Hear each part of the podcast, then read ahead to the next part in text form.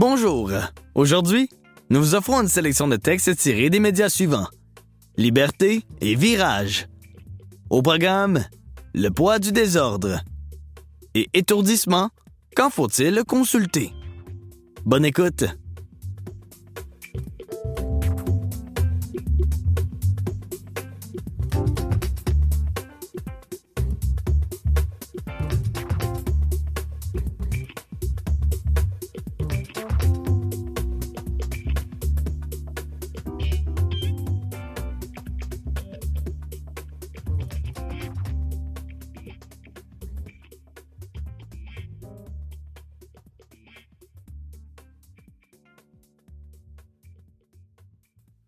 Le poids du désordre.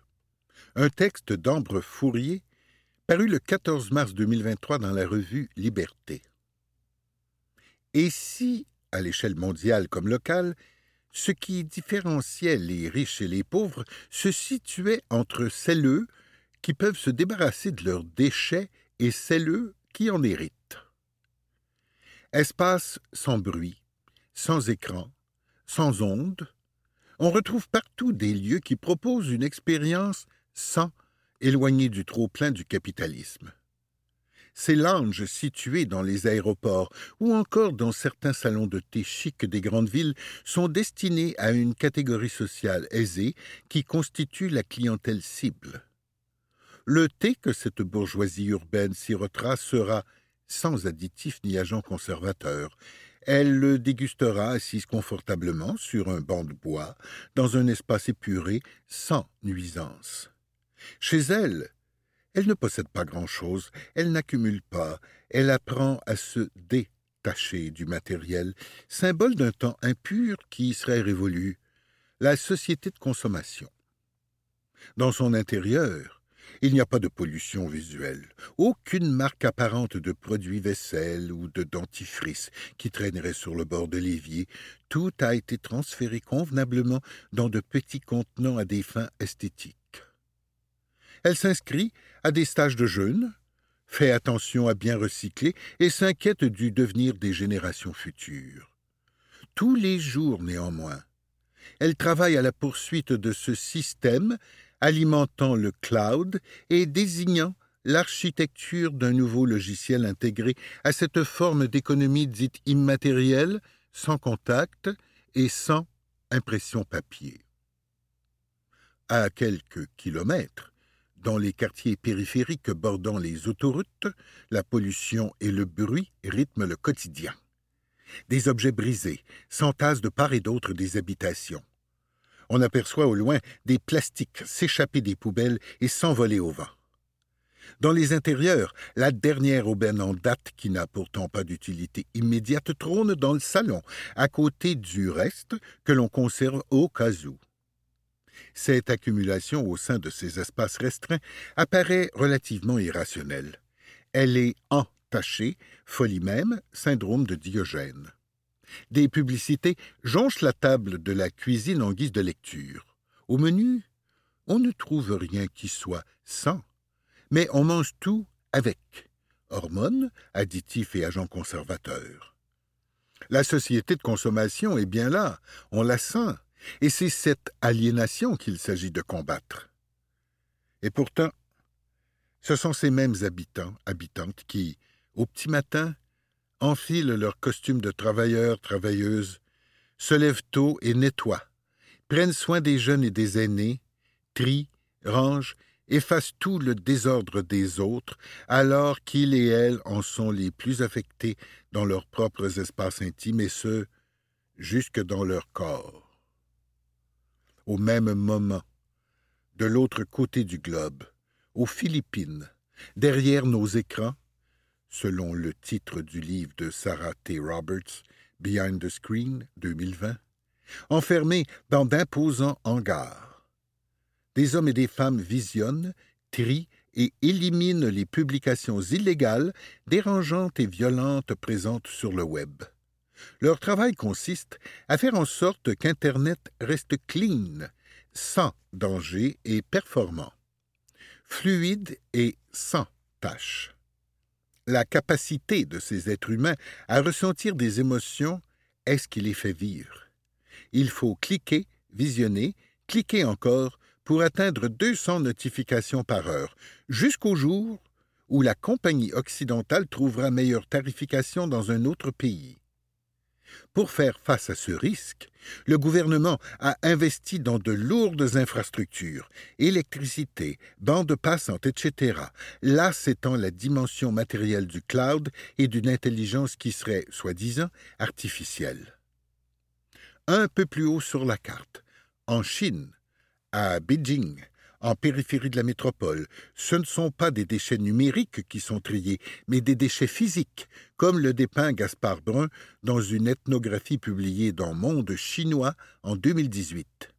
Les humains qui vivent parmi eux utilisent leur oui pour évaluer la quantité de nickel présente dans l'inox, leur vue pour récupérer la moindre minuscule pièce de métal afin d'augmenter quelque peu leur revenu, leur odorat pour distinguer les compositions chimiques des différents types de plastique. Tout le corps est engagé dans ce tri fastidieux. Pas le choix. Le gagne-pain est dans les restes des autres. Il faut s'attacher à la matière, la respirer pour l'identifier. La présence de retardateurs de flammes dans certains plastiques étant interdite dans le secteur alimentaire, par exemple, ces matériaux doivent être mis de côté. Quant aux poussières de métaux précieux des artisans bijoutiers, elles feront l'objet d'un examen minutieux. Leur résistance à la chaleur déterminera leur valeur. Là encore, c'est l'expérience sensorielle qui permet d'évaluer la qualité de ce qui sera requalifié. Une fois le tri effectué, il faudra à nouveau compacter les métaux purifiés pour réduire leur volume tenir son corps en flexion afin de sortir de la presse des pains de 70 cm et de 70 kg. Vous écoutez Le poids du désordre, un texte d'Ambre Fourier paru le 14 mars 2023 dans la revue Liberté. Mais depuis 2018, la Chine refuse d'être la poubelle du monde. Le Vietnam est parmi les pays qui acceptent encore les plastiques l'anthropologue Michaela Lemeur a documenté pour sa thèse de doctorat ce qui se déroule dans la ville de Minkai. Des femmes, anciennes paysannes, âgées de 50 à 70 ans, se tiennent non loin de la route pour dépecer les lourdes balles de polyéthylène arrivées par conteneurs du reste du monde. Dans cette ville sont traités une centaine de types de plastiques différents. Les machines étant trop rudimentaires, il faut en faire des ballots plus légers d'environ 20 kg pour les transporter dans les entrepôts. L'ouverture de ces sacs provoque en général des réactions somatiques intenses, dégoût de cette matière fermentée, éparse et informe. La matière détritique des autres est. Une de ces femmes s'interroge. Le même métier existe-t-il ailleurs? Non, je ne crois pas, lui répond la chercheuse, comme elle le retranscrit dans Le mythe du recyclage 2021. Alors, emmène-moi en France avec toi, lui demande la travailleuse. Son corps restera courbé durant dix heures. Une fois le résultat acheminé à la fabrique, dans la cour arrière des maisons, un second tri est effectué selon la qualité, la propreté et la couleur. Chacun des tas est alors jeté dans la broyeuse, puis décrassé pour être incorporé dans une extrudeuse chargée de fondre la matière à 100 degrés Celsius. Cela donne une pâte plutôt liquide qui est récupérée par un ouvrier inhalant au passage quelques vapeurs toxiques. Pour que cette pâte puisse être correctement filtrée, elle est fondue une seconde fois, refroidie puis redécoupé en granules. Malgré tout ce processus laborieux, le matériau recyclé reste en général de piètre qualité. Il est utilisé par la suite pour fabriquer des films et des sacs plastiques vendus sur le marché vietnamien. Ici on aperçoit au loin des maisons bourgeoises sur des tas d'ordures. Les capacités de subsistance, elles, ont été entachées par cette activité. Les rizières ont disparu, vendues comme terre de stockage pour les déchets, et les cours d'eau sont aujourd'hui pollués. Certaines habitantes regrettent les baignades spontanées des enfants du village. Du côté de l'Afrique, au Ghana, dans une banlieue d'Accra nommée Agbob Gloshi, ce sont moins les plastiques que les ordinateurs. Tubes cathodiques, téléviseurs, voitures, imprimantes, câbles et chargeurs qui s'accumulent dans la décharge. Ces objets arrivent en tant que produits d'occasion, le transfert de déchets électroniques étant officiellement interdit depuis la Convention de Bâle. Néanmoins, ce sont avant tout leurs composants qui intéressent les habitants et les habitantes. À l'aide d'un tournevis et d'un marteau, il faut disséquer ce matériel, le démanteler, puis trier les pièces pour récupérer les métaux présents à l'intérieur, en particulier le cuivre, le plomb, l'acier et l'aluminium. Parfois, il faut les brûler pour retirer les infimes couches de plastique collées sur les câbles, par exemple. Cet espace a été qualifié de mine urbaine à ciel ouvert, où l'on procède à l'extraction de matière dans les objets obsolètes issus du mode de vie occidental. Toute une économie fonctionne autour de cette extraction, qui répondra parfois à la demande en métaux que suscite la voiture électrique, présentée comme la solution propre dans les pays riches. Le coût de cette extraction plus intense en travail et moins élevé qu'au sein des mines traditionnelles, en particulier en ce qui concerne le cuivre, et ce, malgré les risques sanitaires auxquels s'exposent les Ghanéens pour en faire la collecte. Outre cette récupération pour le commerce international, certains collecteurs du pays fabriquent ingénieusement à partir de ces métaux récupérés des objets du quotidien, tels que des marmites en aluminium pour la cuisine. Il arrive parfois que l'Occident s'en mêle. Investi d'une mission, celle de gérer ce qu'il juge être le désordre des autres. Selon l'enquête de Bénédicte Florin, il y a vingt ans en Égypte, la ville du Caire a été contrainte par le Fonds monétaire international FMI et la Banque mondiale d'instaurer un partenariat public-privé pour gérer ses déchets. Même si le recyclage n'est pas une activité très rentable, des entreprises européennes ont répondu à l'appel d'offres lancé par la ville. Elles souhaitaient ainsi infiltrer le marché égyptien, qui leur paraissait prometteur, pour développer d'autres activités plus lucratives. Pour ceux que l'on surnomme parfois les chiffonniers du Caire, au nombre de cent mille personnes, il a alors fallu jouer de stratagèmes, se lever tôt, parcourir la ville et passer devant les immeubles bien avant les camions tasseurs des compagnies pour récupérer les déchets, car cette activité serait dorénavant considérée comme du vol. L'ironie du sort est que la collecte issue de la bonne gouvernance occidentale ne sera que très faiblement recyclée, les entreprises ayant entassé la majorité des ordures dans le désert. Selon la géographe Bénédicte Florin, les compagnies privées recyclent seulement 20 des déchets, alors que les collecteurs en recyclent, eux, autour de 80 Privés d'une partie de leur travail par ces compagnies européennes, les collecteurs de déchets, ceux que l'on nomme les abalines, victimes d'une certaine stigmatisation, sont alors sortis de l'invisibilité pour faire valoir leur savoir-faire, demander reconnaissance, conscients désormais de participer davantage au recyclage des déchets, même si leur technique reste plus artisanale que ces grosses infrastructures capitalistes. Vous écoutez Le poids du désordre, un texte d'Ambre Fourier paru le 14 mars 2023 dans la revue Liberté. Mais avant de traverser le globe, au Québec, à Montréal, si nous apercevons une fois par semaine les camions à ordures passer devant chez nous, ou que nous entendons à la tombée de la nuit les ramasseurs et ramasseuses récupérer nos canettes, nous ne savons finalement peu de choses sur ce qu'il advient de nos déchets et comment ils sont effectivement recyclés. Pourtant, tous les jours à la périphérie de la ville, des hommes et des femmes suivent la cadence du tapis convoyeur et répètent le même geste, mécaniquement, tentant de ne pas se laisser emporter par la monotonie. Comme j'ai essayé de le montrer par petites touches, ce processus n'est pas uniquement la résultante de pratiques individuelles. On ne recycle pas chez soi. Recycler implique de reconcentrer la matière, éparpillée, afin qu'elle soit à nouveau utilisable. De ce fait, parler de matière recyclable est une hérésie.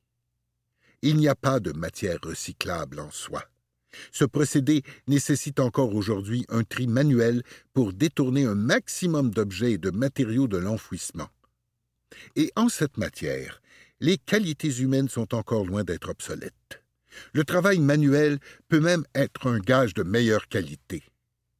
C'est l'argument qu'a donné le directeur de la gestion des matières résiduelles à la ville de Montréal pour appuyer l'entente avec la société VIA, un organisme à but non lucratif, à la suite de la résiliation d'un contrat avec l'entreprise Ricova. L'organisme fera plus de tri manuel puisqu'il pourra compter sur un plus grand nombre d'employés étant donné sa mission de réinsertion. Selon un article paru dans la presse le 4 octobre 2022. La fameuse économie circulaire, tant promue par les gouvernements occidentaux, repose en fait largement sur un travail effectué par les marges. Comme l'indique Jean-Baptiste Combi à propos de ce qu'il nomme l'écologie des riches, ce type de discours tend à taire les coûts et fondements matériels des solutions techniques et infrastructurelles qu'il célèbre. À propos de la dépossession écologique des classes populaires, Savoir, Agir 2015. Et aussi les inégalités qu'il sous-tend, comme le disait déjà Simone Veil dans Réflexions sur les causes de la liberté et de l'oppression sociale, 1934. Toute notre civilisation est fondée sur la spécialisation, laquelle implique l'asservissement de ceux qui exécutent à ceux qui coordonnent, et sur une telle base, on ne peut qu'organiser et perfectionner l'oppression, mais non pas l'alléger. De plus, le rêve d'une automatisation complète du dispositif nous fait oublier l'essence même du déchet, marqueur de notre subjectivité dont on peut douter qu'il soit un jour parfaitement scannable par la machine. Dans un texte poignant, Capitalocene, Waste, Class and Gender, 2019, Françoise Vergès dépeint les contradictions dialectiques présentes dans la société entre la performance de l'homme blanc occidental, qui s'illustre notamment dans le perfectionnement visible du corps grâce à l'entraînement sportif, et celui des femmes noires, entretenant ces espaces au corps épuisé, invisible. Ce même procédé semble s'opérer au sein des débats sur la question écologique entre les vertus de certains certaines incarnées par l'achat de produits recyclables, et l'invisibilisation des travailleurs et travailleuses de l'entretien, de la collecte et du tri. L'historienne du colonialisme pose d'ailleurs cette question qui apparaît d'autant plus essentielle aujourd'hui qui nettoie le monde? Car force est de constater que si les déchets sont partout, ils ne nous envahissent pas tous et toutes de la même manière. Pendant longtemps, la pauvreté a été définie par le manque, l'être de besoin, mais aujourd'hui, cette définition ne pourrait-elle pas prendre en compte l'envahissement des déchets? Les discours dominants qui font la promotion d'une économie circulaire prennent très peu en compte les contextes, les rapports symboliques de classe, d'ethnicité et de genre présents derrière les flux de matière qu'elles souhaitent voir advenir. Ces types de discours s'imposent comme étant efficaces et rationnels, tout en gommant les rapports de pouvoir qui les traversent. L'industrie doit fonctionner comme la nature, et cette analogie ne peut être remise en question.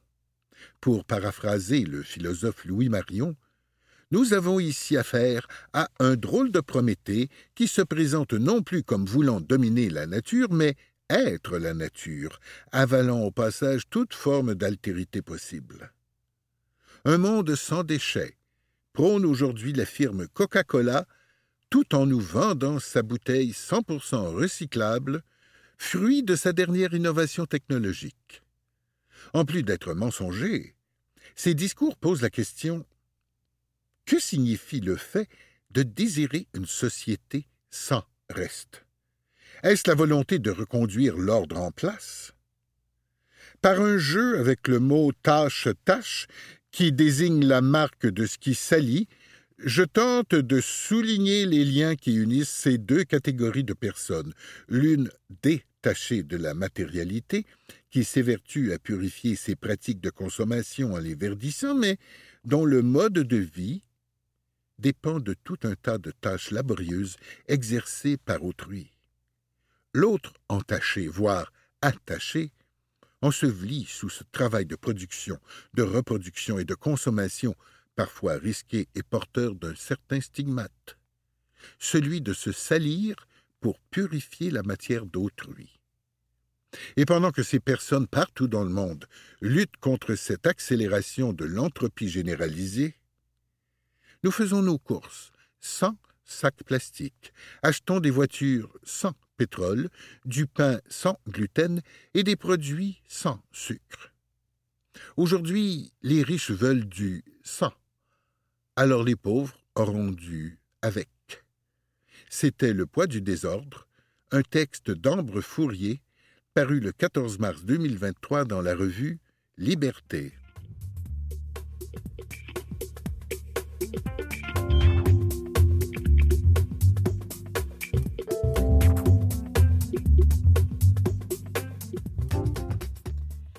Étourdissement.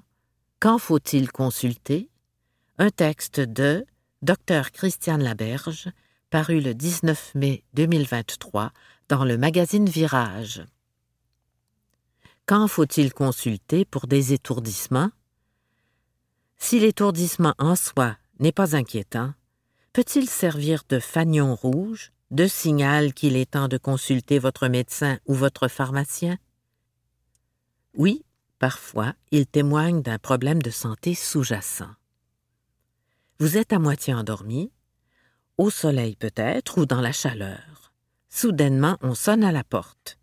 Vous vous levez brusquement pour l'ouvrir, mais une sensation de perte de contact halte votre élan. Votre démarche est déséquilibrée. Vous ressentez le besoin de vous rasseoir pour reprendre vos esprits. Puis tout revient à la normale après quelques secondes. Que s'est-il donc passé? Quand vous êtes au repos, tout est calme.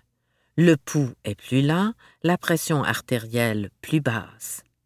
Mais lorsqu'une situation urgente exige une réaction rapide, comme vous lever d'un coup et courir, la pression n'a pas le temps de s'adapter correctement.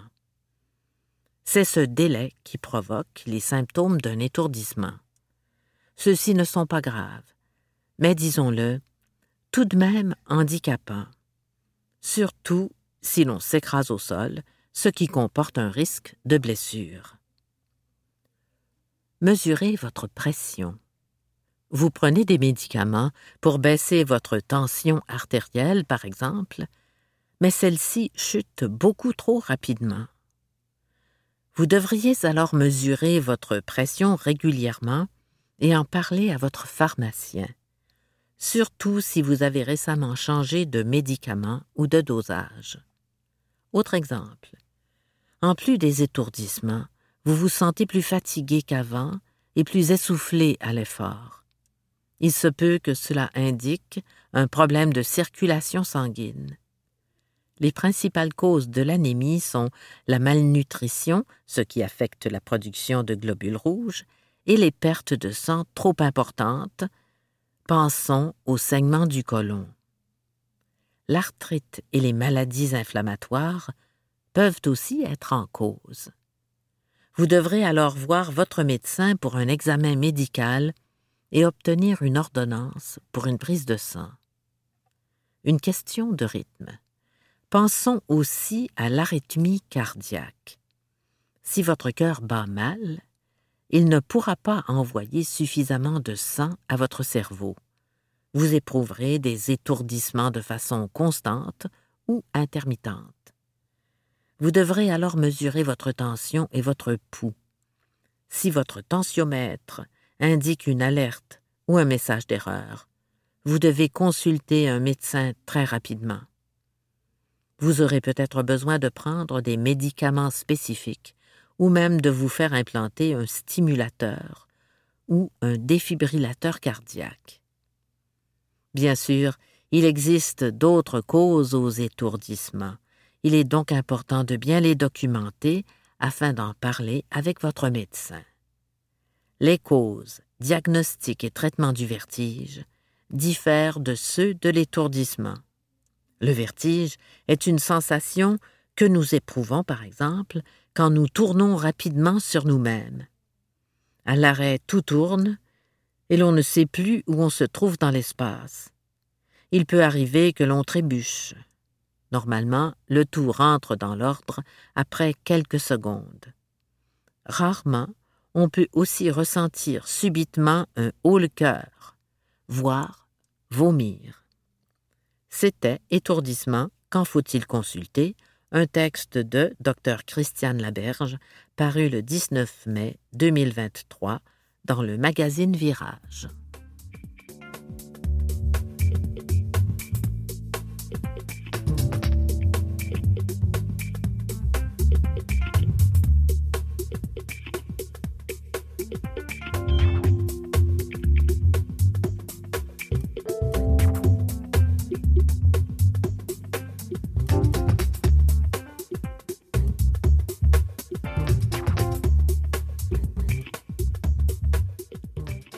Vous pouvez retrouver cette émission sur le site de Canalem à l'adresse canalem.visevoir.com.